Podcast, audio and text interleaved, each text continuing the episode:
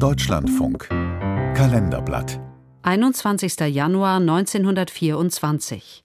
Vor 100 Jahren starb der russische Revolutionsführer Wladimir Iljitsch Lenin. Ein Beitrag von Günter Keindelstorfer. Товарищи красноармейцы, капиталисты Англии, Америки, Франции ведут войну против России.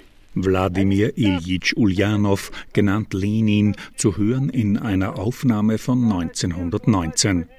Der Schulinspektorensohn aus der russischen Provinzstadt Simbirsk hat das 20. Jahrhundert geprägt wie wenige andere.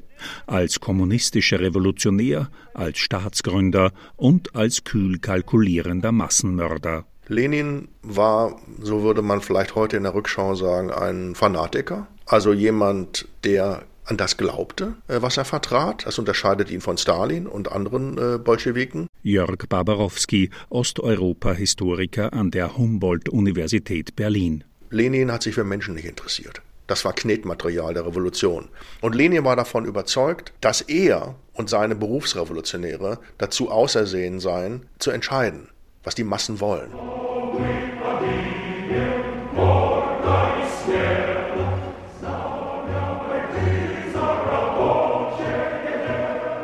1870 in eine Familie der gehobenen Mittelschicht hineingeboren, entdeckt Lenin früh den Marxismus für sich. Seine intellektuelle Schärfe macht ihn rasch zu einem der führenden Köpfe der Sozialdemokratischen Arbeiterpartei Russlands, die sich 1898 gegründet, schon nach wenigen Jahren wieder spaltet, in einen etwas offeneren, aus heutiger Sicht moderner wirkenden Flügel, die sogenannten Menschewiki, und in die von Lenin angeführten Bolschewiki, die einen kompromisslos revolutionären Kurs fahren. Wenn es um Menschliches, allzu Menschliches geht, zeigt Lenin zwei Gesichter, so der Berliner Kommunismusforscher Wladislaw Hedeler. Gegenüber Kampfgefährten war er zugänglich und loyal, gegenüber Opponenten war er eiskalt und brutal und rechnete mit ihnen ab.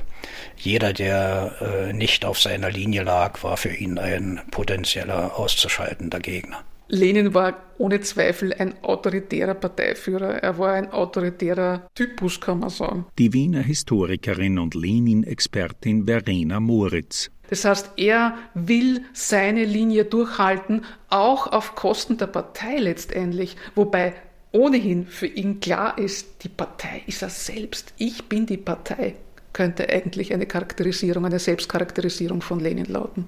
Eine Haltung, die Lenin auch im Schicksalsjahr 1917 beibehält.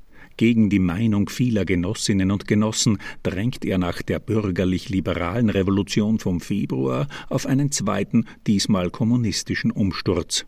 Mit dem bolschewistischen Putsch vom Oktober 1917 werden diese Pläne Wirklichkeit. Lenins Partei übernimmt die Macht und wird sie, schon zu Lenins Zeiten mit brutalem Massenterror durchgesetzt, 70 Jahre lang nicht mehr hergeben. Die Entstehung der totalitären Herrschaft in Russland die beginnt nicht erst mit Stalin, sondern sie ist von Anfang an im Denken Lenins und in seiner Praxis präsent. Lenin stirbt am 21. Januar 1924 nach einer Reihe schwerer Schlaganfälle. Sein Nachfolger Stalin wird ihn an Grausamkeit noch übertreffen.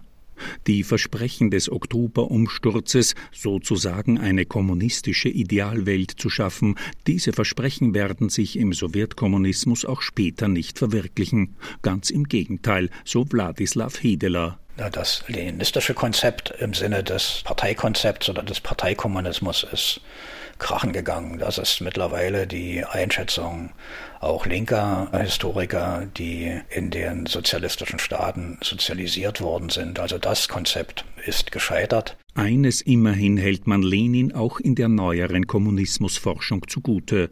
Anders als Stalin habe dem Vater der Sowjetunion das millionenfache Sterben, das er zu verantworten hatte, kein persönliches Vergnügen bereitet. Er genoss die Macht, aber persönlich genoss er keine Gewalt. Er war kein Sadist, schreibt Lenin-Biograf Viktor Sebastian. Er schaute nie mit eigenen Augen eine Hinrichtung an und wollte auch nichts davon hören. Für Lenin war das Blut, das er vergoss, zum großen Teil theoretischer Natur.